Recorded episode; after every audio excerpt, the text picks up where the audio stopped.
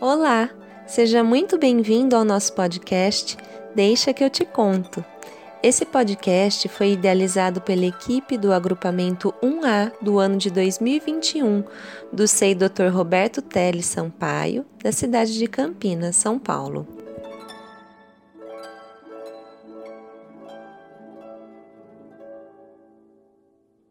Olá, famílias! Sejam todas muito bem-vindas a mais um ano letivo aqui na nossa escola Sei Roberto Teles, que tem a honra de receber cada uma de vocês. Meu nome é Daniele e hoje eu estarei contando para vocês a história do patinho feio. Em uma manhã quente, uma pata bota cinco ovos, aguardando impaciente a chegada dos seus filhos. Assim, quando o primeiro ovo se partiu, mamãe ficou muito contente. Logo, os patinhos nasceram. Mas havia um ovo que demorou para se quebrar e ela ficou preocupada. Passando um tempo depois, o filhotinho finalmente saiu do ovo. Mas quando mamãe pata viu, ela ficou muito surpresa e disse: Esse patinho é muito diferente. Não pode ser meu filho. Alguém te pregou uma peça disse a galinha. O tempo foi passando, o patinho foi ficando cada vez mais feio e cada vez mais diferente dos seus irmãos, e cada vez mais sozinho. Os outros animais zombavam dele e ele ficava triste. Então, quando o inverno chegou, o patinho resolveu ir embora. Andou bastante e encontrou uma casa.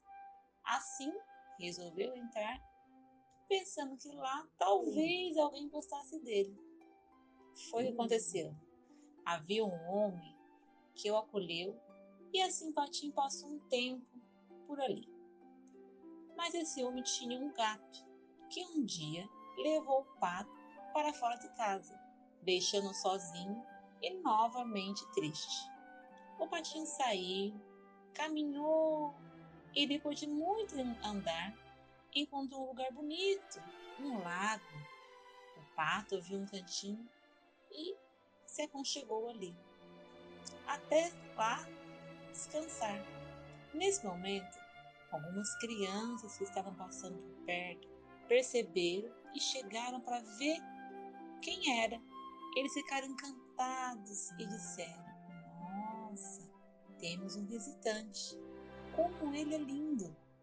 O patinho, então, entendeu de que as crianças estavam falando. Como ele se aproximou do lado, e viu seu reflexo na água e avistou um maravilhoso cisne. Então, ao olhar para o lado, ele se deu conta de que os outros cisnes também moravam ali. Dessa forma, o patinho descobriu que, na verdade, ele não era um pato, e sim um cisne. Então ele passou a viver entre seus amigos e não ficou mais triste, ficando alegre e passando a brincar com todos. Espero que todos tenham gostado. Um grande beijo, um forte abraço. Tchau, tchau. Até a próxima. Ah, pessoal, e só para vocês saberem, essa história foi tirada do site Cultura Genial Histórias Infantis. Beijos e até mais.